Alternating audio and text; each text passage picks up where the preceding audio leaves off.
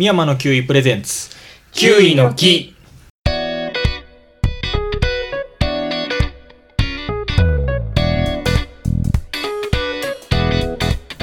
この番組はキウイのことをもっと知ってもらってもっと食べてもらうようにおしゃべりする番組ですパーソナリティはキウイ農家の山田ですキウイ農家の深井です。キウイ農家パートの片山です。よろしくお願いしますよろしくおお願願いしま。す。今日は、はいえーキウイの歴史を勉強したいなと思って、うん、このキウイの歴史はうん、ちょっと深井さんを講師に お願いして、キウイの歴史を教えてもらおうかなと思いますんで、深井さんお願いします。はい、わかりました。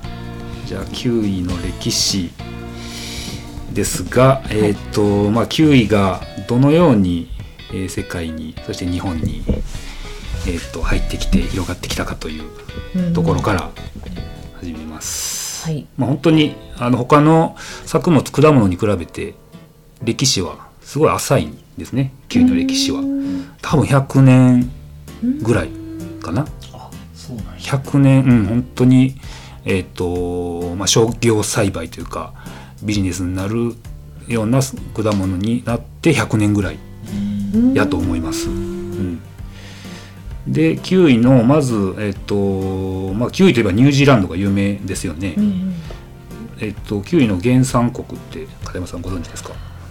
知らないです。ニュージーランドじゃないですか？じゃないんですあよ。、違うんですか？はいあの国ですよ。え、どの国ですか？中。国です。あ来た中国。はい中国。が、うんえっ、とキウイのまあ原産とされてます。うん、マタタビ科の落葉果樹でつる性の、えーとまあ、植物ですね、うんうん。あの何かにくるくるくる絡まって、うん。あの伸びていくっていうつる性の、うんうんうん。うん、へー。キウイの本名は？本名。は本名。えっ、とはい。ね、その当時はまだキウイになる前は、ヤンタオと呼ばれててー。中国では漢方薬えとして利用されてたというふうに、あの出てました。でえっ、とそのヤンタオで、まあ、自生してる植物だったんでしょうね、うんうん。それをニュージーランドの高校の先生がですね、うんうん。女子高校の校長先生が、その果物の種をうん。ニュージーランドに持って帰った。っていうところが始まりまして、まあ、なぜその人が持って帰ったかまではちょっとあの調べきれんかったんですけども、まあ、その種を持って帰ってその種子を、まあ、植物学者の方に、まあ、栽培を依頼して、えー、とこれをちょっとまあものになるようにしてくれって言ったんですかね。それを栽培がそこで始まったとされてます。でそこで実った果実が、えーとまあ、その当時の名前でチャイニーズグーズベリうん。ーという名前ですで、まあ、そこがニュージーランドでの、まあ、キウイというか、まあ、あのキウイの、まあ、発祥とされてます。うんうーん。それがだからもう1900年とかですね。なるほど、はい。ここが発祥なんですね。そこが発祥みたいですね。でもまだまだ全然あの食べれる状態ではないと思うんです。うんうん。うん、でその後にあの種苗、まあ、生産者うん。みたいな方にあのの手に渡って、そのグーズベリーの開発が、まあ、どんどんどんどん進んでいくんです。うんで、えー、とそこですごい発明が起きたんですね。うん、今今でも最も一般的に栽培されて世界中で食べられているうん緑色のキウイうんがそこで、あのできたんです。うんそれを作った人がヘイワードさん。人の名前なんや。ヘイワード・ライトさんっていう人が、えっ、とすごいキウイを作ったと。その名前を取ってヘイワードという品種が出来上がった。それがちょうど100年ぐらい前、うん。うん、ちょうど100年ぐらい前。かな、へえ、うん、平和と100周年。100周年、うん、なんかやらないかんそうそうそうイベント。その100年前のキウイが今でもね、世界中のまあ、うん。スタンダードうんうんであったうんという、あすごいですね。すごいですよね。もうじゃあその当時からうん。あの味やったってことですか、でしょうね。そんな味やったかどうかわからんですけどポテンシャルはあったんでしょうね。あなるほど、うん、作り方によっては、うんうんうんうん、でまあなその、まあ、理由として、うん。まあ、大玉で安定した収量が取れると。ううん。んで、まあまあ、作りやすくて、まあ、貯蔵性も優れてて、うんまあ、食味も良かったうんと、生産面流通面で最も安定しているということが、まあ、そのスタンダードになった理由うんうん。かなというところです。うん。でですねその後、まあ、ヘイワードさんの発明にそのよってうん。キウイの、まあ、グーズベリーのうん。可能性がすごくあの見出されて、えー商業栽培がスタートしました。うん。で最初はニュージーランドに行った、まあ、アメリカ軍人の間ですごく人気のある果物になったそうです、うん。で、えーニュージーランドの、まあ、国内ですごい高値で、まあ、取引もされるようになって、まあ、もっともっと市場の拡大が、まあ、必要だという発想になり輸出されるようになりました、うん。うん。で、まあ、ヨーロッパとかアメリカなんかに、えー、と輸出されるようになってそこでネーミングがうん。問題になって、うんうんえーチャイニーズグーズベリーではってなったんでしょうねちょっと。うん。そこで。で、えー、と名前をなんか考えようとなった時に、えーニュージーランドの国鳥キウイ鳥ですね、うんうん。あれの、えー姿に似ているということから、うん。キウイフルーツうんという名前がここで、できました。なるほど、うん。歴史っぽいですね。ですね、ちなみにねキウイになる前に、はいあのーメロネッテ。メロネッテっていう名前に一回なったらしいんです。すか？ごい言いにくいんですけうど、んうん。ただうん。当時、うんうん。メロンにはい。すごい高い関税がかけられてたんですって、でメロンにこうなんか連想されるんで、うんうん。これはダメだと。でキウイになったと、あそうなんですね、うん、よかったですねキウイの方がいいですね。メロネッテよりはキウイがいいですね。へーうん。そんなことも書いてました。なんでメロネッテだったんですか？なんででしょうね。なんでやろうか。それそこまでは書いてなかったな。そっか、うん。うん、なるほど。はい。だからこのえっ、とまあ1950年代ぐらいからうんバンバン、えー、と輸出されるようになって世界中にキウイが、えー、と広まっていくとうん。いうことが始まりました。うん。でそうなるとやっぱり輸出業者が増えて価格競争がやっぱり起きますよね、うん。でそこで考えたのがニュージーランドが考えたのは、うん。まあ、そういう運営とかマーケティングとかそういう組織ものを一本化しようとうん組織化しようとうんいう動きができましてである組織が立ち上がりました。うん。でその名前がニュージーランドキウイフルーツマーケティングボードといううん。会社というか組織うん。が、えーできたそうです。これが今でいうゼスプリ。へえその時は会社名が違った。会社名が違った。ううん。んそう。今でもあの有名な、うん。CM でも有名うんうんうなんうん。ゼスプリ、うん。あれがこの時期にできました。なるほど。うん。もうでもほんと最近ですよ。そうなんですね、1980年代ですからね。はい。本当に最近ですよね言ったら。で日本にもゼスプリジャパンという事務所というか会社があります。うん。という流れで、うん。えーまあ世界の歴史、ね、キウイの歴史をねあの辿っていくとやっぱりゼスプリうん。ができるというのが一番大きなうん。あの出来事かなと。バーンと出てきますね。バーンとここで出てきて広まっていくわけです。うん。でですねはい。日本にはどうやって入ってきたかとういうと、んうん日本には1960年代ニュージーランドから、うん、初めてキウイフルーツの種が導入された、まあ、多分輸出はされとったんかなその前からも入っに果実は入ってきとったんでしょうね。うん。で種がうんうん導入されたのがその頃で、えー1970年代僕らがちょうど生まれたこ、生まれる時期ですよね。うんうん生まれた頃。その頃に、まあ、ちょうど柑橘みかんが生産過剰で価格暴落になっていた時期で、うんうんまあ、みかんの代わりに何か代わりになる作物はないかなっていうふうに、えー探してたところキウイが注目されてうんまあ、西日本を中心に、まあ、柑橘栽培されている地域だからまあ和歌山とか、うんうん。愛媛とか、うんうん。九州、まああの辺にどんどん導入されて急速に栽培が増え始めて、まあ、うん。キウイブームが起きたとうんうん。いうふうに言われてます。へえキウイブームがあったんですね。でそうですね。みかんに変わるもの、うん。うん、でまあ当初はもうキウイはもう本当にもう虫もつかへん病気にもならない肥料もいらない。ただ植えただけでなるよというふうに言われてうん。みんな飛びついたんでしょうけども、まあ、実際はもう病気にはなるわ。虫もつくわ、ええ。台風にはやられるわ、あうん、受粉もせなあかんし、うんうんうん。枝の管理もせなあかんし大変やなってなったんでしょうね。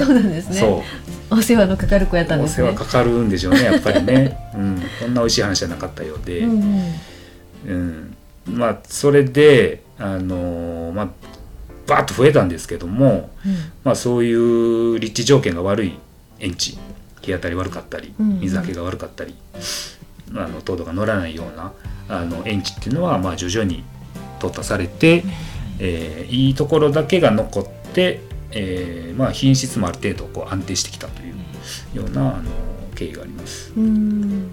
まあ、そそういう経緯もあってですね、まあ、日本では量量で勝負するというよりは、うんうん。やっぱり品質高い品質をあののものを作るというところで、えー勝負する、まあ、日本人らしいですよね。うんまあそういうところが、まあ、果物文化につながったのかなという日本の独特の、うん海外とはちょっと果物に対するうん。こうなんか価値観というかうんが、うん。まあ、やっぱ違いますよね。違うんですね。うん。嗜好品ですよね日本ではうん果物っていうのは。海外ではやっぱりこうもうバーッと作ってバーッと、あうん、あいっぱい作って。そうですね海外嗜好品ではないんですか？うんみたいですね。なんかすごい手軽に食べるイメージですね、うんサラダに入ってたりとかね。そんな感じなんで多分安いし、そうそうそうそう。うん。もっと日常的になんか食べてるもうなんか水飲むぐらいの感覚でうんうんうん。果物食べてるっていうなんかイメージですけどね。なんかそんなイメージがあるっていうのは聞いたことがあって、うんうんうん。まあ、日本みたいに本当にもう贈答用でうん。1個何千もするようなうんうん。ものっていうのは、うんまあ、日本独特なんかなっていう。へえ、うん。そうなんですうね、ん。そっかそっか。もっとライトな感じなんですね。海外だったら果物が。うーん。まあ、そもそもやっぱりニュージーランドっていうのがそのキウイの栽培にすごくうんうん。適してたんでしょうね。うん。立地条件とか気象条件とかっていうのが。うんうんうんうん。であんなにこう収量も全然違うんですよね日本と。そうなんですね、うん、断種というか、うん。あっちだったら本当に手軽にたくさんできたそうってそうそうそうこと。嘘ではない。嘘ではない。です嘘ではなくて。嘘ではなかったんですね。日本にそれを騙そのまま持ってきて うんうん。できなかったっていうだけの話で。気候に。そうそうそうそう、あれですね。合わなかった。う。ん。えーだそれがまた違う形になって、うんあの文化になっう。んうん。たという、うーん。面白いですなんかね子供の頃食べたキウイフルーツって酸っぱかったイメージがありません？むちゃむちゃ酸っぱかったですよ、ねうんうんうん。あれは？あれは どうかな？でも食べ方を知らなかっただけ。かな？そうやね。そうやな。ううん。ん、うん。追熟できてない状態で食べるから酸っぱかったのかもしれないですね。あーかもしれないですね。そう。あれはニュージーランド大体ニュージーランドのやつです。だったんですかね。かね。食べとったんはね。国産ではないないでしょうね多分ね。かな？長旅をしてきてのやつですよねきっと。うんうん。めっちゃ酸っぱかったですね。酸っぱいもん。酸っぱいもん、でねそう、はね。う。んうん。思ってましたね。そうか。作る技術もその頃はまだうん今よりはうん。そんなに研究もされてなかったっていうのと、うんうん。追熟の技術も知識もうん。なかった、うんううん。ん。酸っぱい状態でうん。食べとったんでしょううんね、うんうんうん。うんこういうもんだと思ってそ食べてたんですかね。うん。うでまあそういう形で、えー日本らしい形に変わって、まあ、4 5 0年かけて、うん。えー日本でも定着した果物になりつつあると。うん。まあで今日本でも一年中キウイがうん。食べれます。食べますね、まあ、前もちらっと話出たかもしれないんですけども、まあ、日本で一一年中キウイが取れるわけじゃなくて、うんえーとまあ、輸入品輸入物と国産とうん。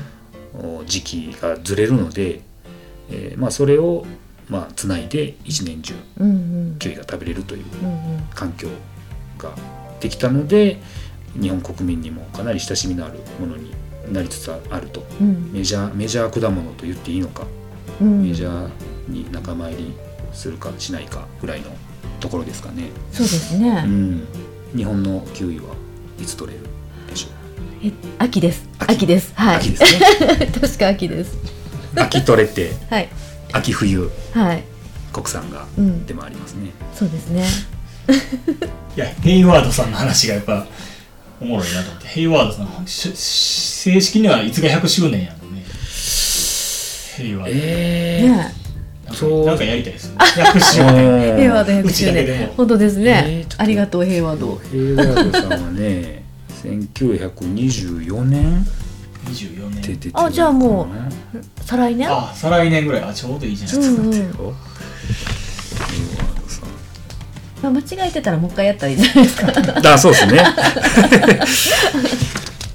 うん。ほんまに100周年ですねほんまね。へえイベントあるんですかね。ディスプレイはなんかするんやろか。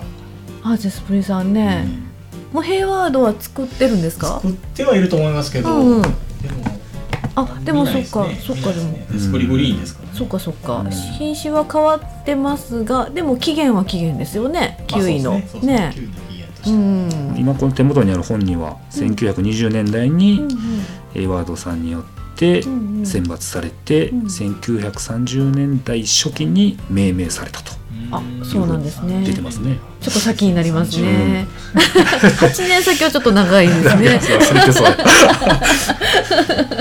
続いてますかね、これ。ねそうやねねね。ね。たかだか100年ですよ。え、ね意外とというかなんか短かったですね。うん。もっと古いんかと思ってました。まあ、今はもしかしたらねもう、うんあの標準じゃなななくなりつつあるのかもしれないですけども。う、んもうでもまあ間違いなくうんキウイのうんね大発明というか、うん今まで引っ張ってきてくれた品種ですからねこれが。うん。うん9年前の品種が今もずっとあるって果物界では割と当たり前の話なんですかね。どどれぐらいどういうもんなんですかね。うんありそうねありますかね。リンゴゴとかありますかねうん。柿とか。まあでもあるか。うんありそうですけど。まあでもすごいですよね。主力でまたずっとねね、いやまだまだいけますよ。美味美味しいですよ、ヘイワード。そうきっかけこれがキキウイのきっかけになった品種ですからね、うん。キウイキウイフルーツというものができた初めての品種、そうですよね。うん。もともとあって作ったわけじゃなくてなく、て。ね、それができたから広がったみたいなところがありますもんね。う。ん、へえ、お祝いしましょうじゃあ 8年後？100周年8年 覚え覚えときましょう後ね。美味しいですよねヘイワードもね。美味しいですよ、うん。本当に。ねえ、あなんかこの9位ランキングで。ね、自分の中の9位ランキング、うん。うん。結構トップに来る時もありますもん。やっぱり美味しいなって。うん。ねいくら品種改良されてもうん美味しいと思う時があるんですそうなんですよ。美味しいヘイワードは本当にめちゃめちゃ美味しい。そうそう、ね。えうんまあこのこの功績はすごくうん。あると思います、うーうん。んただこの日本でこんだけキウイがあの広まったのっていうのは、うん。やっぱりゼスプリさんうん。の影響っていうのはうん。かなり大きいかなっていうふうには思いますね。うん、だいたいえっ、と2000年代に入ってから、うんうん。あの品種のところでも出ましたけども、うん黄色系のゼスプリゴールドうんがバーッと出てきて、うん。そこからなんか火がついた感じがするんですけどうも、ん。日本人、うんあれも日本人向けに開発された人あの品種なんで。あそうなんですか。そうらしいです。黄色いの。黄色いゴールド。うん。へえ甘くて、うんうん。酸味が少ない、ううん。んなんか日本人向けに開発されたうん。品種やと僕は聞いてるんですけども、うん。でまあもう本当にそれでヒットしてうんであの CM うんうん。今キウイブラザーズうん。の CM も。うん。なんかすごくいっぱい賞取ってますよねあれも、撮ってますね。うん。あれもすごく当たって、うんうんまあもちろん店頭での PR とかね、うんうん。まあ、そういうのも力入れてますし、まあ、キウイのイメージアップというか消費拡大にはかなり貢献してキウイ界を牽引してくれてるのかなというふうにはうんう思いんますけどね、手作りさんのおかげで、まあ、そそんな中でまあ国産キウイもどんどん進化して独自の品種もいっぱい開発されて、うん。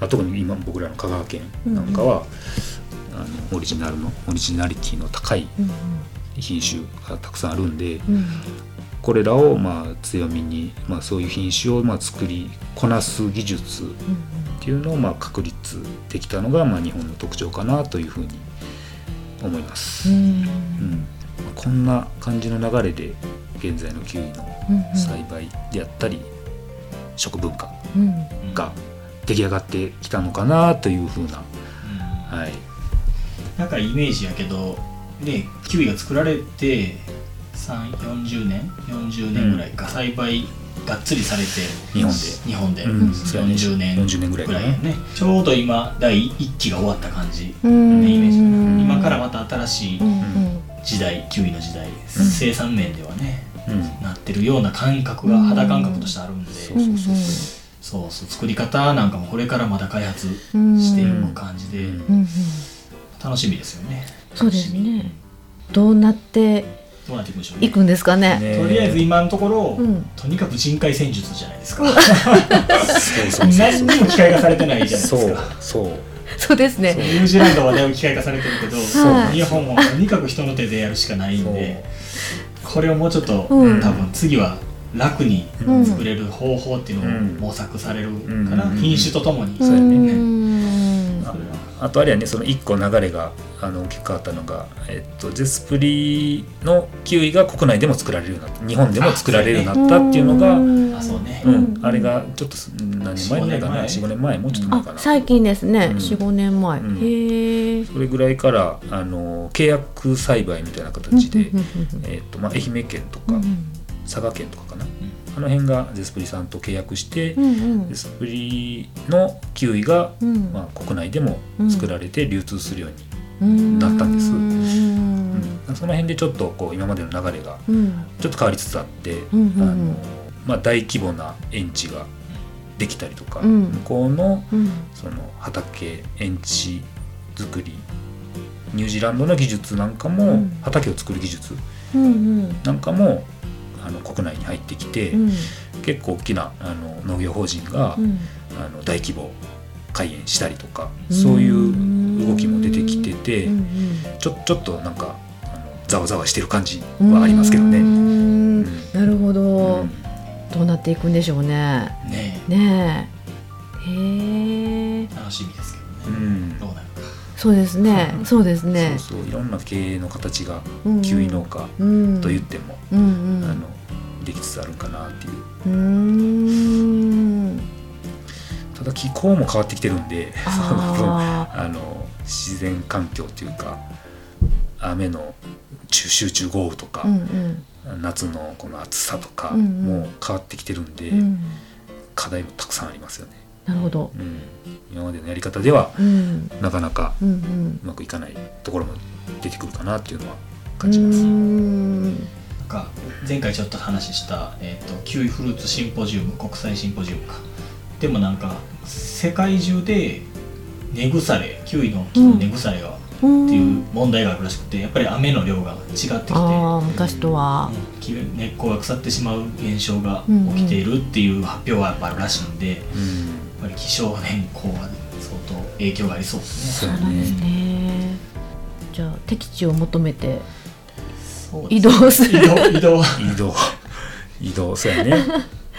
じゃあ昔の瀬戸内とかの気候はちょうど良かったってことですか？そうですね。キウイには。うんそうですね。うん。愛媛とか香川もうんそうですよね。ねえみかんとかの畑がそのままキウイ畑になったって聞いたら、やっぱ斜面とかをすごい想像するんですけど、はいはいうん。ニュージーランドも斜面なんですか？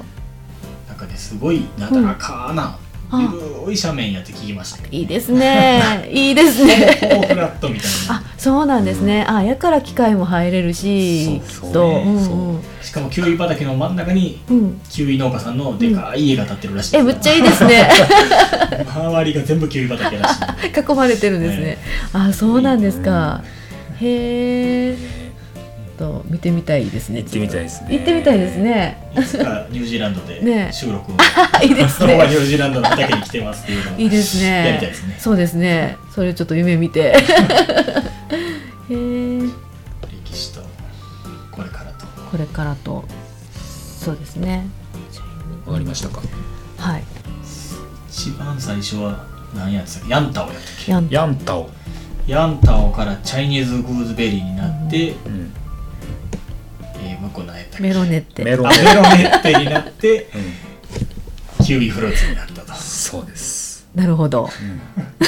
っていう歴史がね。名前の歴史は。メロネってちょっとツボですね。なんかちょっメとロネってねなんかね。なんかね 気になりますね。ちょっと使い使いたいな。なかなかないこうなんていうか、うん。なんかね。組み合わせというかねって、ねってね、名前が今後変わっていくのかどうか。本当ですねキウイフルーツから、うん。ねキウイフルーツでもむちゃむちゃいい名前というかあのね鳥がねね。よく追ってくれたなって思いますね。すね。めっちゃ可愛い。キウイバードね。うん、キウイバードめっちゃ可愛いですよね。似てるからですよねあれ。ね。うん。毛がなくなってきたから名前が変わってもいいですけどねキウイのキウイの毛がね。つるんと。つるんとしてきてるから。そっメロかネッテに近づいてきたからほんまや。ほんまや。じゃあ次メロネッテメロネッで。テ分かれますね。じゃあ毛のあるやつとないやつでね。はい。じゃあ歴史はこんなところ歴史はこんなところで、はい、はい。じゃあありがとうございましありがとうございまた。した